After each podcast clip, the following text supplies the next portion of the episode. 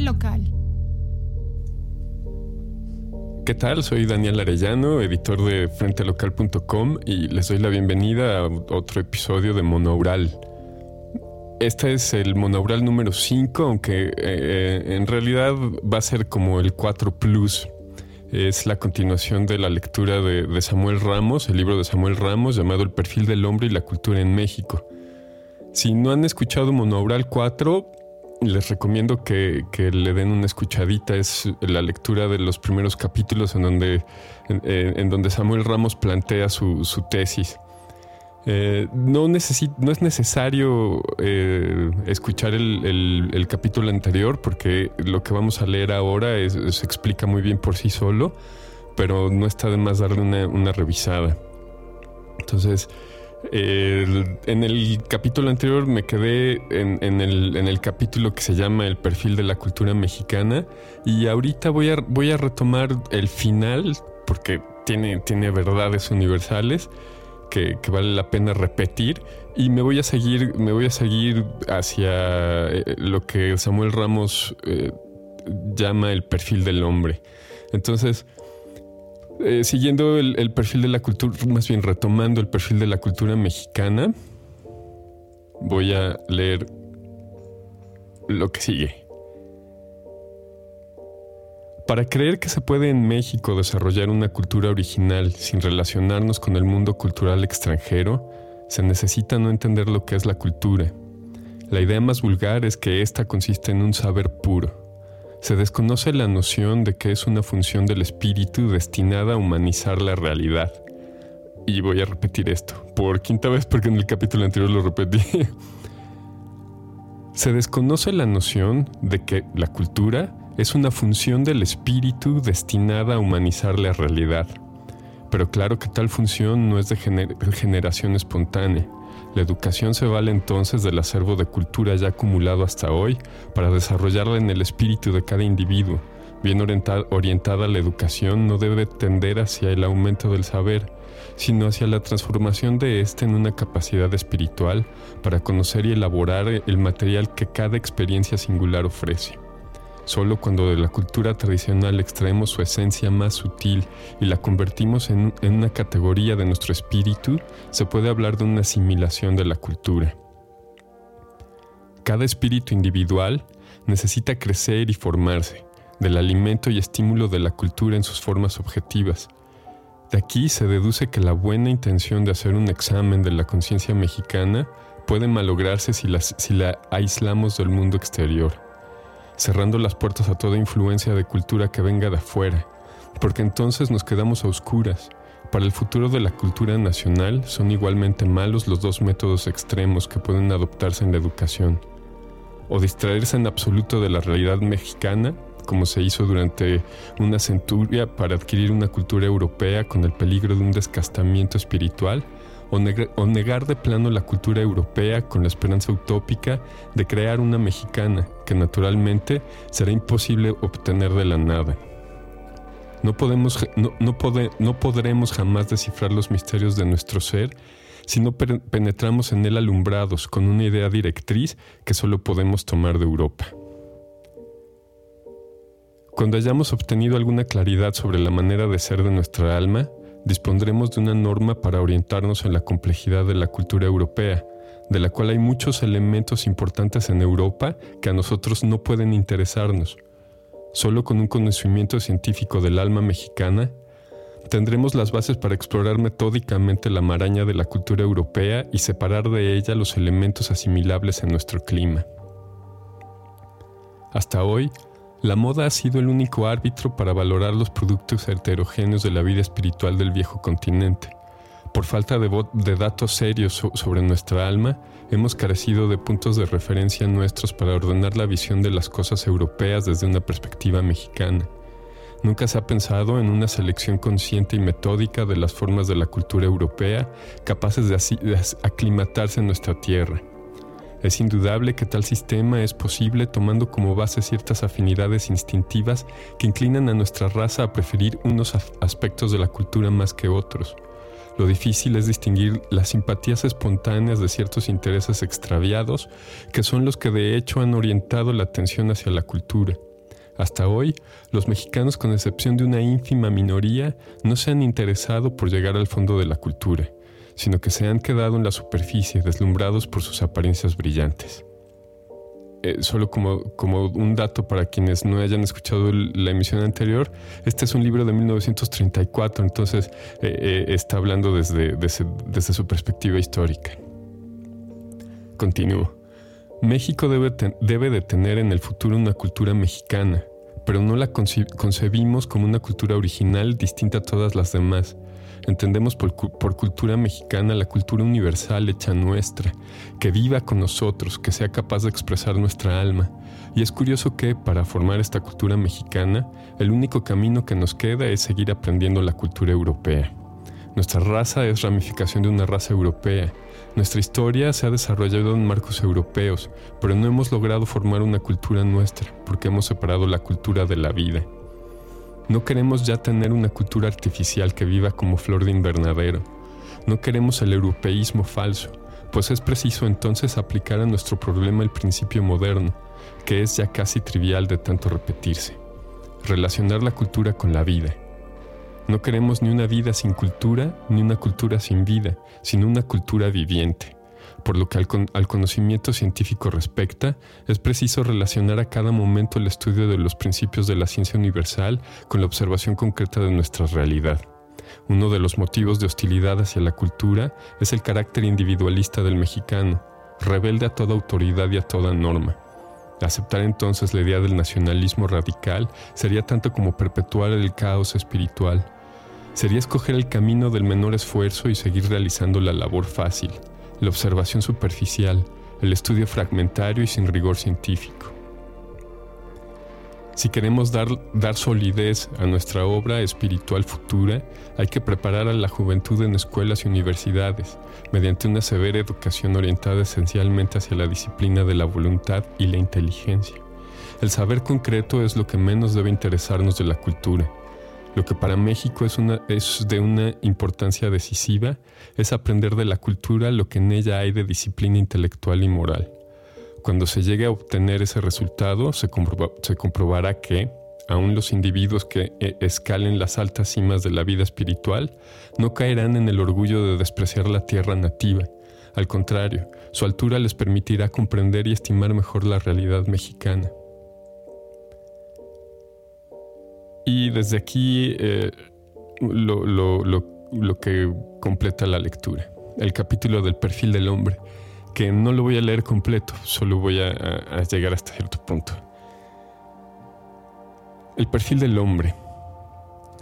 El tema de estas reflexiones, que es el destino de la cultura en México, nos obliga a considerar las potencialidades espirituales del mexicano, ya que es, el hombre, ya que es en el hombre donde radica el principio y fin de la cultura. No podemos ni siquiera concebir cómo sería una cultura cuyos valores fueran indiferentes a los fines humanos. Las ideas que aquí vamos a exponer sobre el tema antes enunciado se fundan en esa verdad, que nos parece de una evidencia indiscutible. Cultura, dice Max Scheller, no es educación para algo, para una profesión, una especialidad, un rendimiento de cualquier género ni se da tampoco la cultura en beneficio de tales adiestramientos, sino que, todo adiestramiento para algo existe en beneficio de la cultura, en beneficio del hombre perfecto. La finalidad última de la actividad espiritual no es la obra de cultura, sino el desarrollo de la personalidad humana. Aquel producto objetivo es una estación en el camino que el alma recorre para llegar hasta ella misma, por consiguiente, la influencia personal de los hombres cultos es estímulo para la promoción de la cultura muy superior en eficacia al de las obras solas. Si nos interesa averiguar en qué grado es probable el advenimiento de una cultura mexicana, es preciso saber primero en qué condiciones espirituales se encuentran los mexicanos que deben crear esa cultura. De acuerdo con un testimonio general, es notoria la ausencia de grandes personalidades intelectuales que, dotadas de una conciencia clara de nuestro singular destino histórico, sean capaces de orientarnos en medio del caos que nos envuelve. Los hombres sobresalientes por su capacidad y cultura que existen en México son del tipo intelectual desarraigado, es decir, de aquellos que han desdeñado ocuparse de la vida mexicana por considerarla desprovista de toda especie de dignidad. Las, minorías cultivadas son la expresión, en el plano mental, del individualismo de la raza, de manera que su pensamiento y su acción literaria son diferentes a la historia del país. Si algún escritor acepta, por excepción, dirigirse a la, a la, a la nación en postura magistral, lo hace en abstracto, hablando de temas que se pueden tratar indiferentemente en cualquier lugar del espacio y el tiempo. Están del otro lado los nacionalistas radicales, que son generalmente hombres impreparados, sin cultura ninguna. Ven las cosas superficialmente, a través de un estrecho provincialismo que los hace creer que, que lo mexicano es el color local. Si su influencia llegara a imponerse en la vida espiritual de México, el arquetipo de la, de la, cultura sería una mentalidad pueblerina que en poco tiempo reduciría la significación del país al de, al de una aldea sin importancia en medio del mundo civilizado. Nuestra capital debe huir igualmente de la cultura universal sin raíces en México, como también de un mexicanismo pintoresco y sin universalidad. El ideal que está aún por realizarse es, por decirlo así, la personalidad de acuerdo con una fórmula matemática que reúna lo específico del carácter nacional y la universalidad de sus valores. Si el lector quiere formarse una idea más clara de lo que queremos decir, recuerde los casos del arte ruso, el arte español, etc., en los cuales precisamente cuando el artista acierta a captar las notas más individuales de su raza, en ese mismo instante su obra adquiere una trascendencia universal. La norma del nacionalismo debía ser esta, hacendar nuestra vida propia sin menoscabo de acercarla al plano de las formas universales. Ya era tiempo de que México hubiera dado ese fruto de la personalidad, pero puesto que no ha aparecido aún, debemos suponer que nuestro país se encuentra afectado de esterilidad. No, la razón es otra es que un conjunto de accidentes históricos han hecho anormal nuestra vida, extraviando la evolución psíquica de los mexicanos por caminos oscuros. El desarrollo del hombre en la escuela y la sociedad no ha obedecido a una disciplina consciente y reflexiva. Ha faltado el ambiente de paz y la tranquilidad de espíritu indispensable para ello. La formación de nuestro carácter a través de los siglos ha sido un proceso discontinuo, impulsado por móviles inconscientes. El resultado de estas anomalías es que se ha falseado nuestro destino y hoy marchamos desorientados, tratando de encontrar el verdadero rumbo de nuestra existencia. Pero hay un signo en el horizonte que nos da confianza en el porvenir de México. Sus hombres tienen ya conciencia del vacío que llevan en su ser y ha despertado la voluntad de llenarlo, formando la personalidad que falta. Ojalá que todo el mundo se convenza de que el problema de nuestra cultura no es tanto el de hacer obras, cuando el de formar al hombre. Si existe eso que se llama conciencia pública, debe sentir la realización de esa obra como un apremiante imperativo moral. Para cumplir ese destino es necesario primero librar a los mexicanos de los complejos inconscientes que hasta hoy han cohibido el desarrollo de su ser verdadero. Sería una ingenuidad creer que la conducta del hombre es impulsada por sus móviles aparentes. Con más frecuencia de lo que parece, el hombre no sabe lo que quiere y se engaña respecto a los resortes efectivos de su acción. Se requiere ser un tanto psicólogo para explorar fructuosamente esos propósitos que actúan ocultos y perturban las facultades conscientes, creando ilusiones de la imaginación, torciendo el juicio de la inteligencia, cegando el sentido de los valores hasta provocar un cambio mental en el sujeto favorable a esos fines misteriosos. No hablo aquí de fenómenos patológicos, sino de procesos que acontecen cotidianamente en la vida psíquica de hombres normales y sanos con una frecuencia insospechada. Su naturaleza ha sido analizada con gran exactitud por la psicología contemporánea, descubriendo verdades cuyo, cuyo conocimiento constituye una técnica preciosa para examinar y comprender al hombre en sus asuntos privados y públicos. Es una guía de, la investigación sobre tópicos históricos y sociales que permite al pensador de hoy tener una visión profunda del alma, en la cual descubre un mundo subterráneo ignorado y en cuyo seno se fraguan los acontecimientos que se despliegan después a la luz del día. En otra parte, hemos intentado la aplicación de estos principios para interpretar ciertos hechos sociales en el orden de la cultura. Hemos expuesto también en otro lugar algunas observaciones esenciales obtenidas mediante el psicoanálisis del mexicano, quien ha sido estudiado ahí, no en su fisionomía individual, sino como sujeto perteneciente a una comunidad política. En esa parte de nuestro trabajo se anotan los elementos más importantes del inconsciente mexicano, Aquí solo diremos que es fácil destruir tales complejos nocivos procedentes de una injusta autoestimación de valores realizada a través de criterios europeos. Si el mexicano tiene una idea deprimente de su valía, es porque se ha fijado en esos valores de comparación que, como es natural, cambian de magnitud de acuerdo con el punto de referencia que se adopte. La unidad de medida no debe buscarse en nombres de otros países y otro grado de cultura. Cada hombre puede prolongar idealmente las líneas de desarrollo de sus cualidades potenciales hasta el límite máximo de su perfección y obtener así una prefiguración ideal de lo que es capaz de ser. Repito, cada hombre puede prolongar idealmente las líneas de desarrollo de sus cualidades potenciales hasta el límite máximo de su perfección, obtener así una prefiguración ideal de lo que es capaz de ser este arquetipo individual representa la unidad de medida que el mexicano debe aplicarse para fundar su propia estimación. Entonces, los valores que se ponen de manifiesto son intrínsecos y solo dependen de la mayor o menor distancia entre lo que se ha hecho y lo que es posible hacer, pero no aumentan ni disminuyen cuando se comparan a los valores ajenos. Cuando tales complejos deprimentes se, desvanezcan, desaparecerá automáticamente el, falso carácter, que como un disfraz se, se superpone al ser auténtico de cada mexicano para compensar los sentimientos de desvalorización que lo atormentan. Comenzará entonces una segunda independencia, tal vez más trascendente que la primera porque dejará al espíritu en libertad para la conquista de su destino. Cuando el mexicano haya escapado del dominio de las fuerzas inconscientes, querrá decir que ha aprendido a conocer su alma. Será entonces el momento de comenzar una nueva vida bajo la constelación de la sinceridad, porque dice Rubén Darío, ser sincero es ser potente. Este concepto elemental, aparentemente tan sencillo, es, sin embargo, muy difícil de practicar. Hay una multitud de factores que conspiran sin descanso para impedir la afirmación de la propia individualidad las conveniencias sociales, la vanidad, el temor, el egoísmo, las malas pasiones, etc. Todo esto ofusca la conciencia y conduce a la elección equivocada de modelos para servir de guía en nuestra formación. El peligro de ciertas corrientes actuales en México es la creencia de que ya existe el tipo de lo nacional y que tal error conduzca a falsear otra vez, en sentido opuesto, al europeísmo, la auténtica naturaleza mexicana.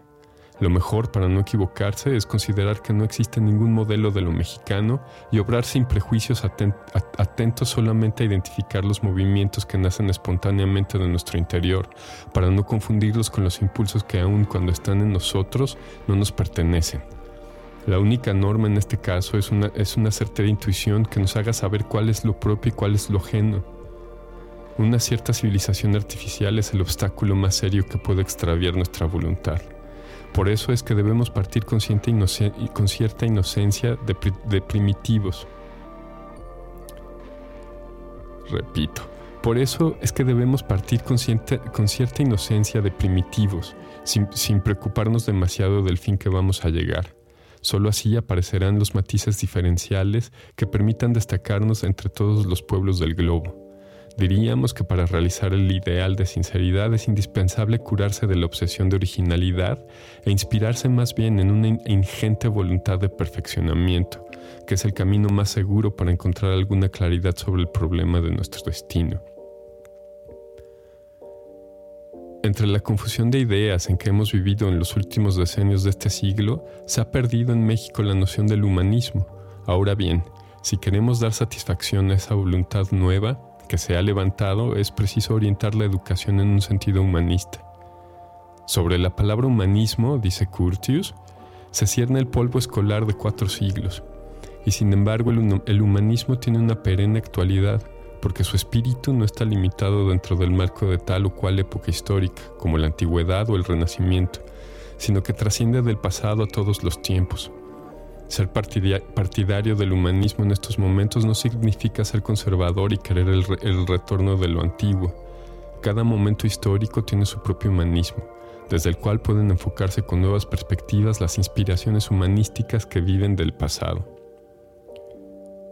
La cultura en México ha tendido siempre al aprendizaje de resultados, de verdades hechas, sin reproducir el proceso viviente que ha conducido esas verdades. Por eso la cultura no ha sido efectiva como agente de promoción del espíritu, es decir, no ha sido humanista.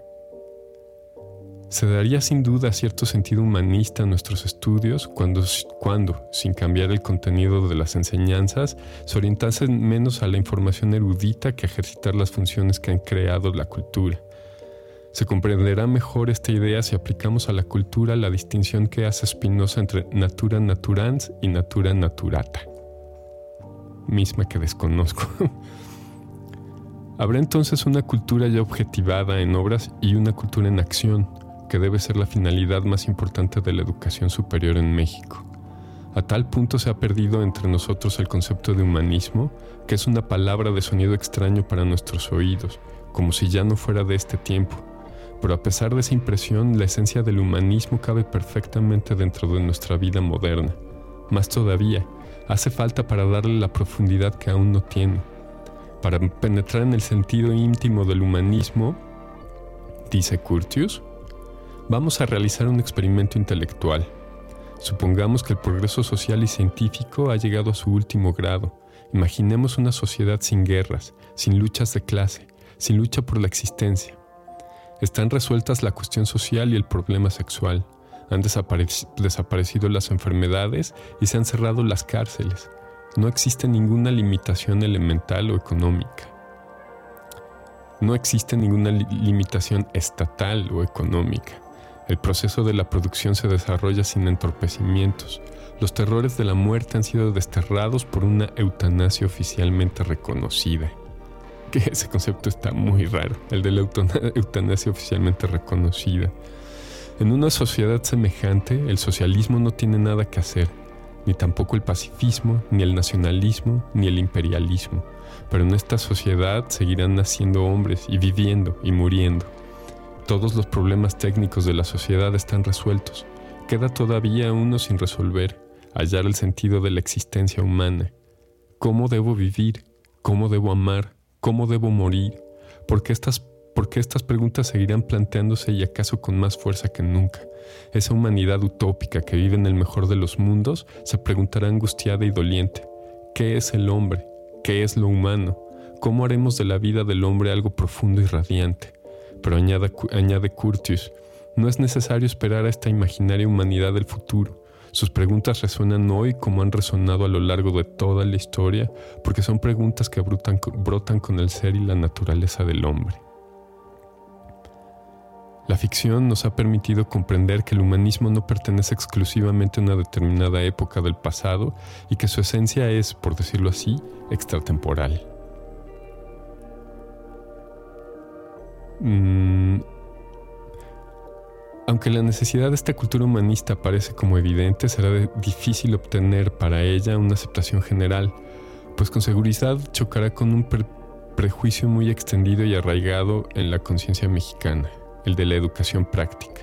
México no ha escapado a la invasión universal de la civilización maquinista, y como veremos adelante existen razones muy serias para hacerla deseable aquí, ya es un hecho en la vida mexicana su progresiva transformación en sentido moderno que, como es de suponer, ha repercutido en el campo de la cultura, cambiando su orientación a fin de que prepare los técnicos requeridos por las nuevas modalidades de la existencia, no, obstante que la obra de transformación se encuentra en su fase incipiente, ya, ya se traducen las contradicciones graves que son inherentes a la civilización moderna y que la tienen en los países más adelantados del mundo. De, aquí se va, se va a analizar la. Mm, es eh, lo, plantea como algo así como una cultura mecanizada. Eh, y eso no lo voy a leer. este. Es, es interesante, pero, pero ahorita me voy a saltar hasta el capítulo que se llama La, educación y el sentimiento de inferioridad. uno de los más apremiantes objetivos que debe proponerse la educación nacional es la rectificación de ciertos vicios de carácter mexicano. La formación del carácter individual comienza en la familia y en la escuela, pero solo en la vida misma logra definirse y fijarse en definitiva. Sin embargo, hay orientaciones adquiridas en el medio escolar y familiar que perduran como núcleos en torno a los cuales se, asentarán los rasgos de la futura personalidad. el educador carece de poder, o lo tiene muy escaso para modificar el medio de la familia y el de la vida. En cambio, la escuela es un instrumento más flexible que está bajo su dominio y en el que puede organizar una acción premeditada para obtener ciertos resultados. He tratado de explicar que un cierto número de defectos muy generalizados en los mexicanos deben referirse a una causa común inconsciente, el sentimiento de inferioridad.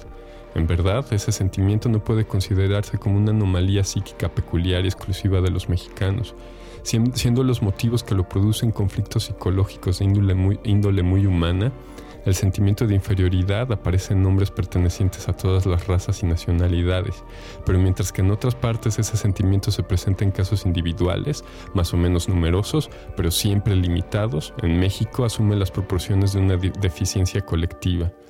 Las circunstancias históricas que han determinado este defecto, así como el mecanismo de su producción, el mecanismo de su producción han sido explicadas en otra parte de este mismo libro, y por ello daré aquí por asentada la afirmación para relacionarla con ciertos problemas de la educación mexicana.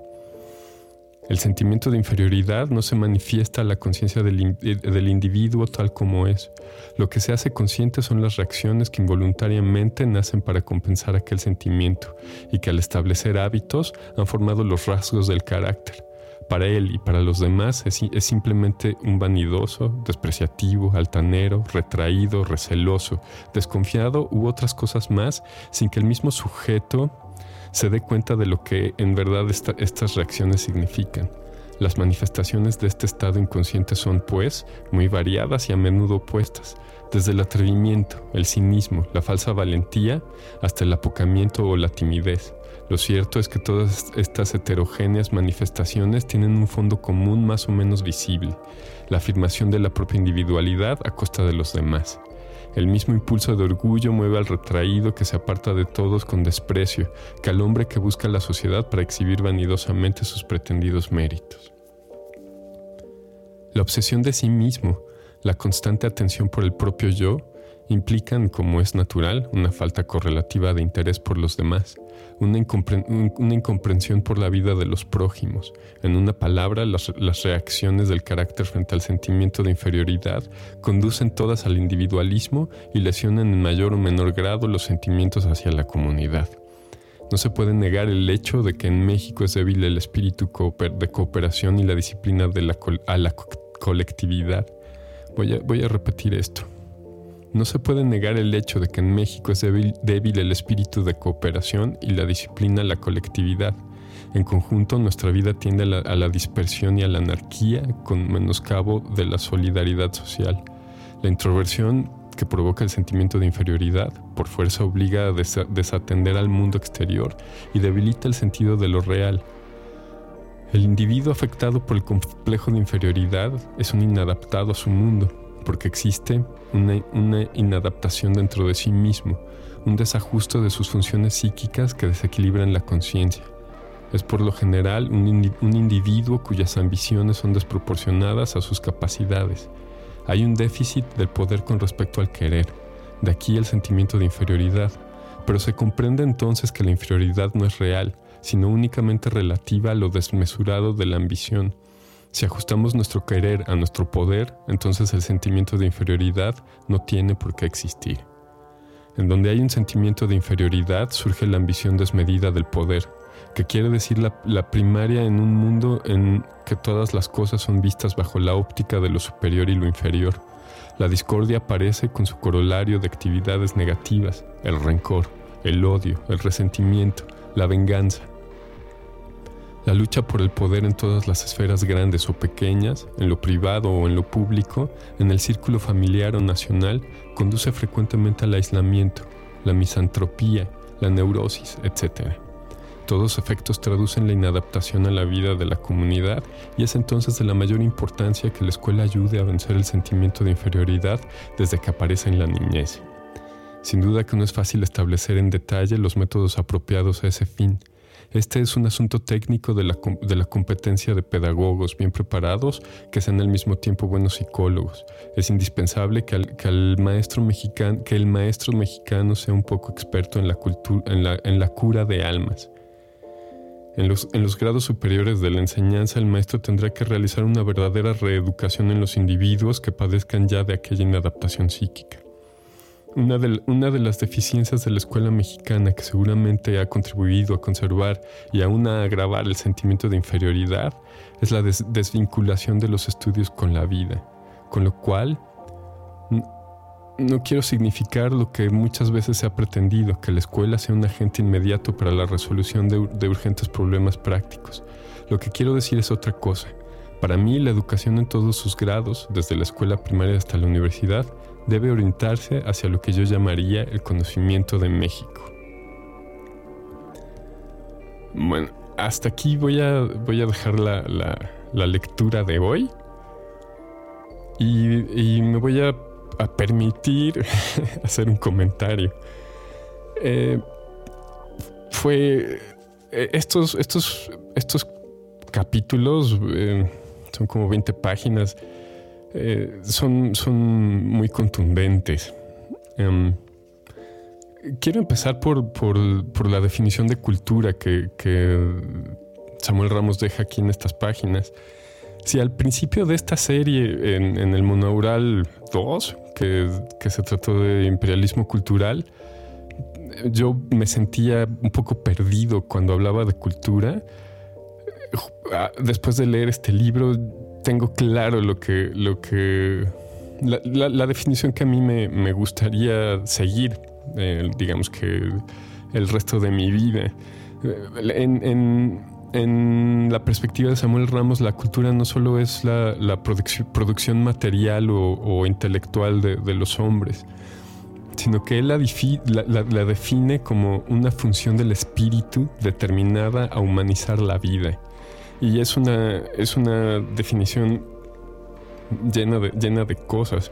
Primero afirma que, que, el espíritu es algo que tiene una función. Yo, yo, una función quiere decir acción, tiene la capacidad de actuar. Yo no, sé definir, no, no, entiendo bien lo que es el espíritu, pero sí, sí lo he sentido. Eh, eh, el, espíritu se, siente como, como un, vacío en el pecho que te, que, te hace un llamado a, que hagas algo. Eh, es, es, como, no es una intuición porque, porque va más allá, es, un anhelo, es, un anhelo que, te tiene que, que, tienes que buscar y llenar. Y la, definición de, cultura dice que este, esta, este, esta función del espíritu está destinada a humanizar la vida. Humanizar no desde el sentido de, hacer todo artificial y, no valorar la, naturaleza, sino al contrario, eh, es, eh, está destinada a, buscar la, verdadera naturaleza del hombre, del hombre y de cada individuo en sí. Eh, eh, es, es, es, un, eh, es algo que le da sentido a, la vida de alguien. ¿no? y no, no, necesita ser nada trascendental como, como especie, sino puede ser algo tan sencillo como, como apreciar, contemplar la naturaleza, hacer música, escribir, eh, dibujar, tener contacto con la gente, etcétera, etcétera, etcétera. En, cada quien está, está la... No es una responsabilidad, sino eh, un termina siendo un deseo que, que si uno lo reconoce, eh, eh, uno, uno, no puede evitar seguirlo. Por eso yo lo refiero como un llamado. Eh, bueno. el análisis que él hace de, el análisis psicológico del mexicano me, a, mí me digamos que no estoy tan de acuerdo. Bueno, este es un libro de, hace casi 100 años, ¿no?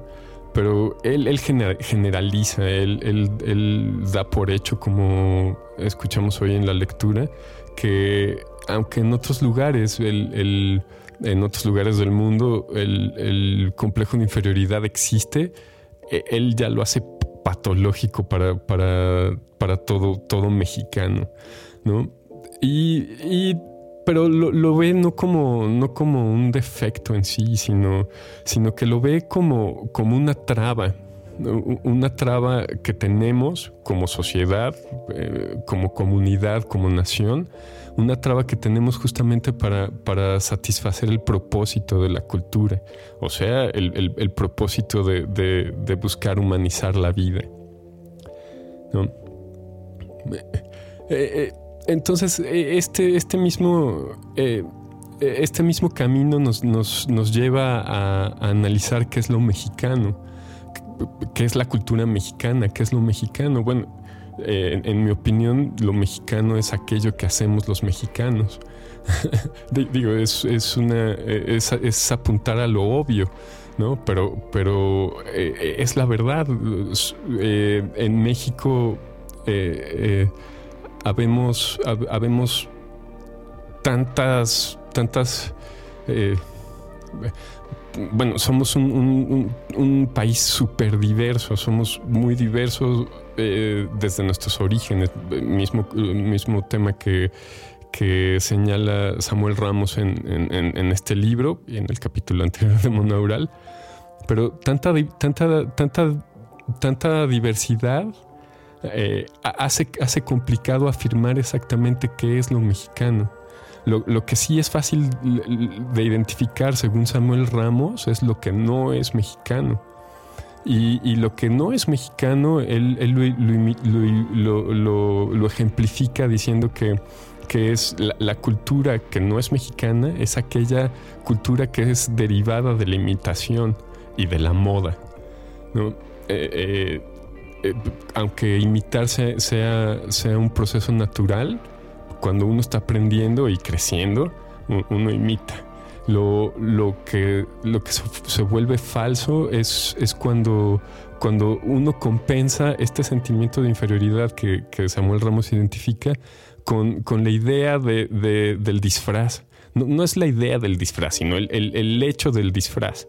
Eh, es, es es, por ejemplo, eh, yo, tengo, yo, eh, tengo un problema de, de, desestimarme a mí. Y, entonces, por alguna razón, siento que, por alguna razón que pueden ser los medios, eh, siento que si yo tuviera una moto de tal marca, sería, sería, sería entonces eh, mi, vida estaría justificada de, esa manera. Entonces, eh, no solo me compro la moto, sino que me compro la chamarra, me, compro el casco, los lentes y, y, sigo el, patrón de, la revista o, de la publicación que vi. Y, no, no, me quedo ahí, sino que, sino que ahora me, tomo una selfie y la subo a las redes y, la veo y digo, es que sí, soy eso, eh, justamente eso soy. Y, vamos, el, problema aquí es que es simplemente imitación y eso se puede llevar a cualquier ámbito, ¿no? Eh, eh, eh, es imitación y, es donde se dice que, el hábito no hace al monje, ¿no? O sea, no porque parezcas algo, eres algo, eres algo como trabajando persiguiendo, persiguiendo a tu espíritu, ¿no? Entonces, continuando el, ejemplo del motociclista, que, no tengo nada contra los motociclistas, eh, al contrario, los, respeto mucho y los admiro por, por, porque los verdaderos motociclistas, perdón que me ría, pero es que estoy cayendo en otra eh, eh, en otra falacia. Pero bueno, se llega a ser motociclista andando en moto, ¿no? Y, sigues y sigues andando en moto y, tú lo asimilas, eh, asimilas ese, ese hecho haciéndolo, haciéndolo. La, otra, la otra falacia en la que caí, regresando a, lo que es mexicano, es, es la, falacia, la falacia lógica del verdadero escocés, ¿no? Y, funciona así. Eh, cuando, cuando uno postula un argumento y luego eh, existe un contraargumento y luego uno, uno duplica eh, el argumento inicial y, lo voy a hacer eh, no del verdadero escocés, sino del verdadero mexicano. ¿no? Eh, eh, yo, afirmo, todos los, todos los mexicanos tomamos tequila y, comemos mucho chile. Y, entonces alguien me dice, oye, yo soy mexicano, pero ni, puedo tomar tequila, ni, ni, aguanto el chile porque me dan agruras. Y entonces yo decir, bueno, pues entonces tú no eres un verdadero mexicano, porque el verdadero mexicano come chile, y etcétera, etcétera. Eh, lo que quiero decir con esta falacia es que no hay, no hay un parámetro. No hay un parámetro. Lo, mexicano es, como dice Samuel Ramos, no es, lo pintoresco, sino lo que, lo que ya tenemos codificado y asimilado eh, en, nuestra naturaleza. A, eso me, refiero con la diversidad. Eh, hay, un principio de unidad nacional que, fue así como el, el, eh, digamos, la búsqueda revolucionaria de, de, unidad nacional en donde, en donde todos somos iguales. Y, es, e, es, cierto, eh, eh, todos somos iguales desde la perspectiva en que todos somos diferentes y eso es lo que nos hace iguales. ¿no? Eh, digamos que, que, las cosas más contrarias llevadas al extremo resultan ser iguales. En, el caso de, de, este, de este sentimiento de, unidad nacional, se, ha puesto énfasis en, borrar las diferencias, cuando, cuando las diferencias eh, en realidad enriquecen la experiencia nacional. En mi opinión, lo que hacia donde habría que apuntar es a las coincidencias, eh, hacia todo eso que tenemos en común y todo eso que tenemos en común es lo que nos hace mexicanos de, verdad, ¿no? Este, uno, si nos vamos a, la cuestión legal, uno es mexicano por nacimiento o, por naturalización. Eh, lo que es un hecho es que nos, nos tocó eh, eh, nos tocó participar de esta circunstancia compartimos muchas cosas, eh, pero sin embargo somos diferentes. Eh, de, ahora sí que, como dice el dicho, de Sonora a Yucatán, usamos sombreros tardan. Eh, de, Sonora a, eso fue una broma. De, Sonora a Yucatán hay, hay mm, cientos de formas de, ver la vida, ¿no? sin embargo, todos nosotros tenemos algo en común, tenemos tradiciones, tenemos el lenguaje, tenemos eh, eh, la historia, ¿no? son, son elementos de, la cultura que, compartimos, compartimos como mexicanos.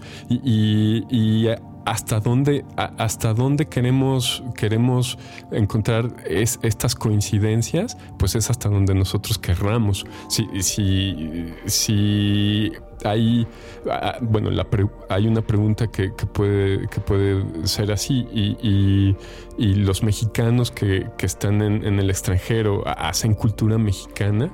Bueno, pues yo pienso que sí, así estés en Chicago o, en, Bélgica o, en Alemania o en África o, en otros lugares, eh, y, tienes esta raíz mexicana, la, tienes, la tienes codificada en ti, ya, ya sea que la quieras afirmar o, que la quieras negar.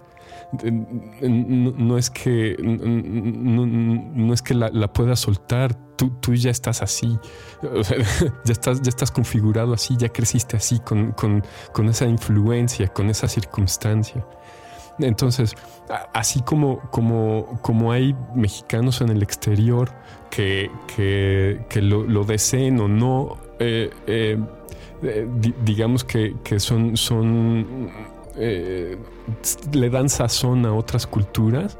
Igual aquí en México tenemos, tenemos eh, nuestros sazonadores culturales, que, es, es, gente que por alguna circunstancia llega a México y, aunque están codificados, digamos, o, tienen asimilado otro tipo de cultura, en el momento de participar eh, de, la cultura mexicana, ellos, ellos la enriquecen la, enriquecen con, su, con sus experiencias y, sus experiencias culturales.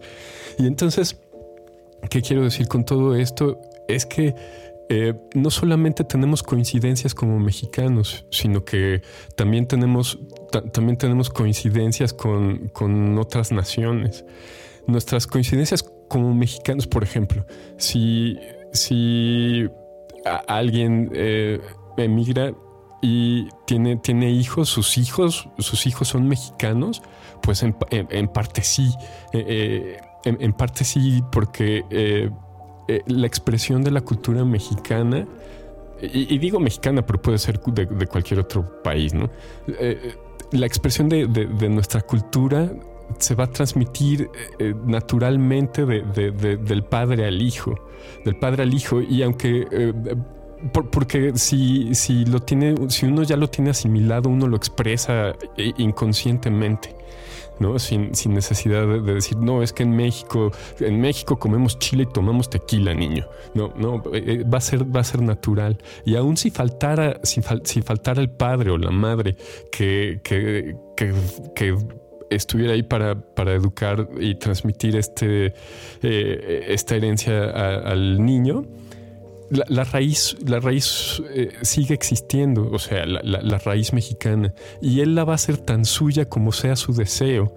Eh, eh, y, sigo este, esta línea de pensamiento porque aún estando aquí, nosotros, digo, estando aquí en, el país y, viviendo en México y viviendo nuestra, nuestra circunstancia y nuestra situación histórica, si yo quiero, quiero identificarme más con, aquellas, aquellos aspectos de, la, cultura mexicana que, no estoy tan en contacto, pues eh, está en mis manos eh, eh, investigar y, ver hasta dónde pueden conocer y, ver hasta dónde pueden llegar nuestras coincidencias y donde, y donde haya diferencias, apreciarlas. Bueno, esa es. E, e, esa, es mi, mi, perspectiva acerca de, lo mexicano y, el desarrollo de lo mexicano. Y en, cuestión a, nuestra relación con, otras naciones, bueno, hay, eh, hay, hay una. Eh, un punto de partida de, coincidencias con el mundo hispano. Eh, ese, es un, punto por donde, por donde empezar. Pero hasta en otras culturas que no compartan nuestro lenguaje, eh, podemos, podemos acercarnos a, e investigar si es de nuestro interés qué, tantas coincidencias existen eh, con, nosotros, qué tantas cosas tenemos en común. y estudiar, eh, no estudiar, sino, vamos, si estamos expuestos a, otras culturas, por ejemplo, la, cultura norteamericana, eh, poner, poner las cosas en su, justo punto, ¿no? Por ejemplo, la, el, eh, a diferencia de James Petras, este monaural episodio 2, este imperialismo cultural. Mm, yo, yo siento que hoy por hoy yo, yo ya tengo, tengo una base sólida hacia, hacia eh, cómo puedo, puedo eh, eh, no enfrentar, sino, sino consumir, consumir los productos culturales de, de, Estados Unidos. según yo, ¿no? Según yo. O sea, puedo, puedo apreciar eh, en, toda su magnitud el, espíritu, el espíritu norteamericano. Eh, o sea, respeto, respeto eh, muchas cosas de, su cultura. Sin embargo, siento que tengo una posición sólida hacia, hacia lo que quiero, hacia lo que me quiero identificar. ¿no? Entonces, si, si, algo, si algo respeto de, de, esta cultura imperialista, según James Petras, es este es ese, ese, ese sentimiento que tienen por compartir. Eh, son, son muy prolíficos y, y, y, tienen, tienen impacto en, cualquier ámbito del desarrollo económico, social. Si uno quiere aprender a hacer algo, eh, ellos no tienen ningún empacho en, orientarte y guiarte y enseñarte, ¿no? Un montón de cosas que, yo aprendí, bueno, yo aprendí a hacer cerveza en foros de, eh, bueno, es que tal vez no lo saben, pero yo me dedico a hacer cerveza, pero además de encontrar literatura, eh, eh, hay, muchos foros donde, donde hay gente haciendo, gente de todo el mundo, pero, pero eh, la mayoría son, son norteamericanos haciendo cerveza y, y, compartiendo sus experiencias y orientando sin ningún empacho, cosa que no, que no pasa tanto aquí en México. Por, puede ser por este mismo sentimiento de, inferioridad que, nos puede llevar a dudar si actuar, si hacer las cosas, no tanto por miedo a, equivocarnos, sino por miedo a que alguien nos, nos, señale que estamos equivocados. Eh, Samuel Ramos también en, el libro completo que recomiendo también hace, hace una, eh, una reflexión acerca de eso. ¿no? Sí, eh, y bueno, termino mi, mi, relación sobre Estados Unidos. Eh, algo de lo que sí me siento muy orgulloso es de, de, de, disfrutar el entretenimiento como el entretenimiento, el entretenimiento producido, los productos culturales producidos allá.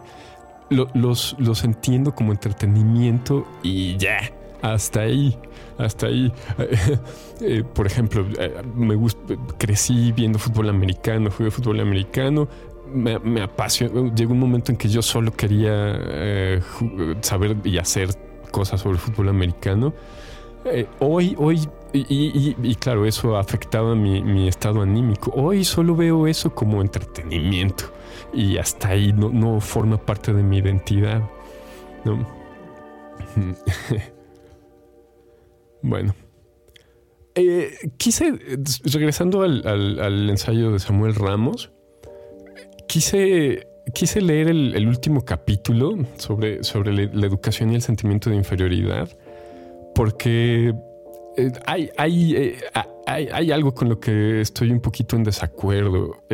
nunca, nunca lo expresa directamente, pero parece que tiene un prejuicio hacia, hacia el individualismo. ¿no? Claro que, que, lo ve como un resultado de, esta, de esta nocividad autodenigratoria y, el sentimiento de inferioridad del mexicano que, que lo orilla a, a, ver la vida desde, desde su perspectiva individual, ¿no? Pero, pero nunca, nunca lo expresa así. Eh, él se refiere, se refiere al individualismo eh, de, Y bueno, si me estoy equivocando, que alguien me lo señale, por favor. se, expresa sobre el individualismo em, de una manera contradictoria. ¿no? En, algunas ocasiones habla de esa búsqueda de, del espíritu, de la función humanista del espíritu, como, como una función perdón, como una, como una función del individuo, más bien, no, una función, sino, sino como una necesidad del individuo. Y, después habla eh, sobre cómo eh, estos, eh, estas estas perspectivas individualistas, digamos, carecen, carecen de empatía hacia, hacia, lo, hacia lo social, hacia el entorno social. Y yo lo quise leer porque eh, definitivamente no estoy tan de acuerdo, tal vez no lo entendí bien, pero, pero yo sí veo al individuo como, como la piedra angular de, de, la sociedad. Em, mm, el sentimiento, el, sentimiento de empatía y solidaridad eh, no, son, no son exclusivos de, las masas, no son exclusivos del, del, colectivo. Eh, estos sentimientos tienen que nacer del individuo, porque si, si yo no reconozco en, el otro eh, los valores que quiero que reconozcan en mí, entonces esos valores no existen. Y eh, no sé si me, si me explique del todo. Por ejemplo, el concepto de libertad. Si, si yo quiero que, reconozcan en mí la libertad, eh, yo tengo que, proyectar ese, concepto en los demás. ¿A qué me refiero? A que antes yo tengo que reconocer la libertad de cada uno. Entonces, esto lleva a, que los, individuos formen comunidades solidarias y, de, trabajo digamos que de, cooperación voluntaria. Lo, que quiero decir con todo esto es que los individuos también son solidarios, los individuos también son, son, son empáticos. Entonces ya, ya para, para terminar con, con eh, este, este comentario, ¿no? Voy a, a, señalar lo que me pareció más importante, por lo menos de lo que leímos hoy, que, que, que eh, el hombre, eh, la cultura, la cultura en, el hombre, tal vez eso está mal dicho porque Eh, hasta donde sabemos, solo el hombre hace cultura, ¿no? Pero, pero más bien, eh, eh, como lo mencioné al principio de este comentario, si uno descubre en sí ese llamado, ese, ese, llamado del espíritu, lo, mejor que uno puede hacer es, seguirlo, es seguirlo y, a, través de, a través del trabajo tratar de, descubrir, descubrir eh, esta, esta vocación, este llamado que, en realidad va a, descubrirnos ante nosotros, a nuestras personas, nuestras personas auténticas, en lugar de ser personajes. Eh, e, es, eso yo creo que es lo más importante. Eh, es reconocer nuestra circunstancia, nuestro entorno, nuestro entorno cultural, social, eh, económico, reconocer nuestras circunstancias y, en ellas tratar de, seguir ese el llamado del espíritu para ser quienes auténticamente podemos ser. Eh, eh, claro, Samuel Ramos lo dice mucho mejor que yo. y, y quitarnos, quitarnos ese, medio, e, ese medio, ese miedo a actuar, ese, quitarnos el miedo a hacer, eh, a hacer, hacer trabajo, a hacer cosas. Eh, si, si, nos equivocamos, e, eso es, eso es un paso hacia, hacia, hacia seguir creciendo. Y, y finalizo haciendo este, este otro apunte que eh, por alguna razón no, no, lo caché en las lecturas que hice hoy y, la semana pasada. Eh, eh, pasó Samuel Ramos por ahí muy encimita en lo que leí, pero, pero él, él, él afirma que, que, para no tener este, este sentimiento de, de, frustración, de no poder hacer lo que, lo que, lo que queremos hacer, es que hay que, en, sus palabras, uno tiene que, querer lo que, lo, que, lo que uno puede hacer. Y, así uno va a poder hacer lo que quiere. Y él lo explica muy bien en un pasaje que no leí, lo, explica muy bien, que eso no quiere decir que uno se conforme con solo aspirar a ser lo, poco que uno puede ser.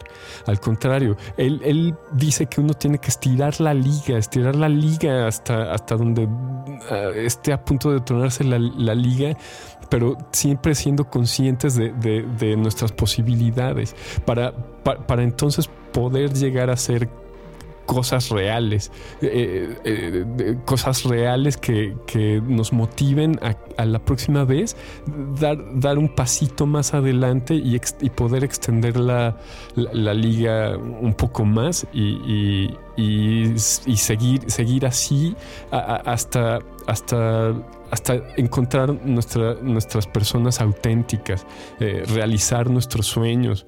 él, él, lo dice, lo dice muy poéticamente, mm, quiere lo que puedes y podrás lo que quieres. Y, es, un proceso, es un proceso, es un proceso que, eh, no hay que dejar de hacer por temor a fracasar.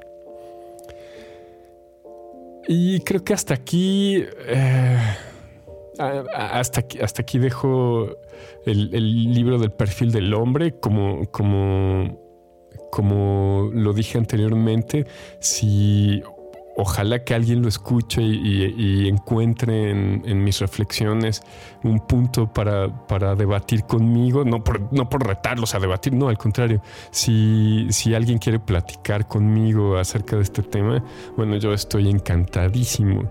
Y para eso los invito a que pasen por, por el blog de frentelocal.com y en la sección de podcasts, ahí van a poder encontrar este podcast que se va a llamar algo así como Monaural 04, segunda parte, el perfil del hombre. Y en la sección de comentarios, por favor, eh, hagan, háganme platicar con ustedes. Eh, de, ahí en fuera, este... Mm, tenemos una, cuenta de Instagram que es frente-local. Mm, ahí publico cada que subo un programa, ya, ya sea de los cuatro que tenemos, que, se los recuerdo, es Monaural, que es este su programa, en, el ensamble donde estoy con Armando Solórzano hablando de jazz, eh, Espacio Sonoro, que estoy con, con Ángel Zavala hablando de son, y eh, Revolución por, por, Minuto, que estoy con Marc Andre tratando de desenredar el, hilo de, el hilo enredado, y anudado de, la música, la escena musical mexicana para, para entonces tratar de descubrir descubrir eh, bandas que, nos gusten, porque esa es la finalidad de, todo esto, es, es eh, encontrar aquellos puntos donde, donde, donde nos, proyectamos o las encontramos coincidencias con, nuestros gustos, nuestras aspiraciones, nuestro, nuestro alimento del espíritu y, promoverlos y promoverlos y si no aprender. Entonces los invito a que, a que pasen por el blog o en su en, su reproductor de podcast, ya sea en iTunes o Intune y Spotify y todos esos, eh, los invito a que escuchen los otros programas de Frente Local, frentelocal.com y, y, por supuesto eh, este programa que se llama Monaural. Sin mal, por, sin, mal, sin mal, sin más por el momento me despido y les agradezco que si están escuchando hasta aquí se hayan quedado. Mil gracias. Frente Local. Construye tu ser.